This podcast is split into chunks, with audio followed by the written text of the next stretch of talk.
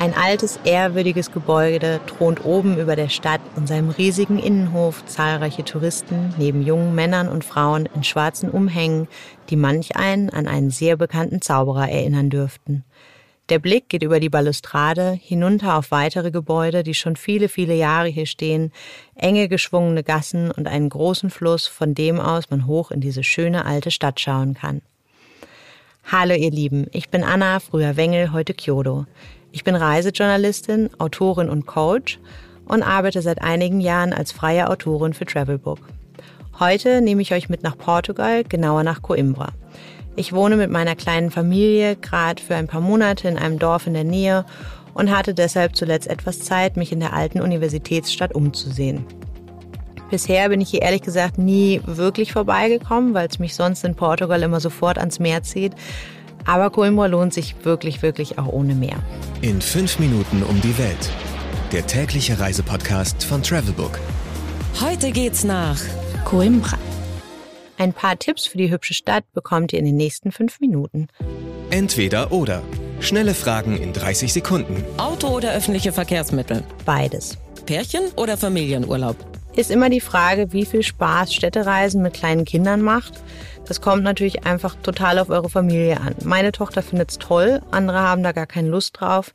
Pärchen, Freunde oder allein geht auf jeden Fall. Entspannung oder Abenteuer? Entspannung eher nicht. Abenteuer wüsste ich jetzt nicht. Dafür auf jeden Fall Kultur. Kultur oder Party? Ich würde sagen Kultur. Eine Bekannte von mir schwört auf die Feierszene. Teuer oder günstig? Günstig. Highlights, Lowlights, Must-Sees. Die Travelbook-Tipps. Was ist ein Highlight? Ganz klar die alte Universität. Zu der lauft ihr jede Menge steile und teils enge Gassen hoch, es lohnt sich aber. Die Universität von Coimbra ist die älteste Uni Portugals und eine der ältesten Europas. Sie wurde 1290 gegründet und gehört zum UNESCO-Weltkulturerbe. Sie ist übrigens auch angeblich eine der größten Hogwarts-Inspirationen für Joanne K. Rowlings Harry Potter Bücher.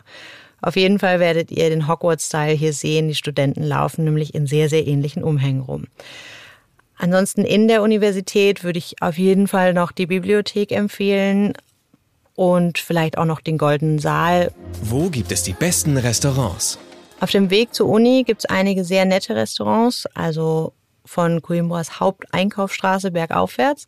Da sitzt man teils in engen Gassen an Treppen und bekommt alle möglichen leckeren Gerichte, zum Beispiel typisch portugiesisches Essen oder auch sehr, sehr leckere Tapas. Was man unbedingt tun sollte. Einfach in der Innenstadt rumlaufen. Da gibt's jede Menge kleine verwinkelte Gassen zu entdecken. Weiter oben eben die Universität und auch die Kathedrale Sevilla und das Kloster Santa Cruz. Unten am Wasser hat man außerdem einen super schönen Blick auf die Stadt und unter anderem das sehr alte und sehr hübsche Gebäude des Astoria Hotels. Mein persönlicher Geheimtipp. Die Bibliothek habe ich ja schon erwähnt. Ansonsten liebe ich den Botanischen Garten in Coimbra sehr. Der ist so schön und so ruhig. Da kann man ewig drin spazieren gehen, besonders durch den Bambusgarten. Groß ist der jetzt eigentlich nicht, aber ja, er ist sehr, sehr schön. Geld, Sicherheit, Anreise. Die wichtigsten Service-Tipps für euch. Was macht man am besten, wenn es regnet? Coimbra hat zum einigen echt interessante Museen und in der Uni ist man auch überwiegend vor dem Regen geschützt. Wer keine Lust auf Kultur hat oder sich schon alles angeschaut hat, kann auch mal im Forum vorbeischauen. Das ist eine Shopping Mall, aber tatsächlich mal eine ganz nette. Welche Gegend ist ideal für die Unterkunft? Ich würde sagen, in Coimbra so zentral wie möglich. Dann braucht man auch kein Auto. Das Astoria habe ich ja schon erwähnt. Wenn ihr das seht, vermutet ihr vielleicht wahrscheinlich höhere Preise, habe ich auf jeden Fall. Aber tatsächlich ist es gar nicht mal so teuer und da seid ihr auf jeden Fall mittendrin. Aber einfach mal schauen. Es gibt einige erstklassige Unterkünfte zu guten Preisen. Hotels wie Airbnbs findet man auf jeden Fall. Wie kommt man am besten hin? Das kommt ein bisschen darauf an, woher ihr kommt. Wenn ihr aus Deutschland fliegt, am besten nach Porto oder Lissabon.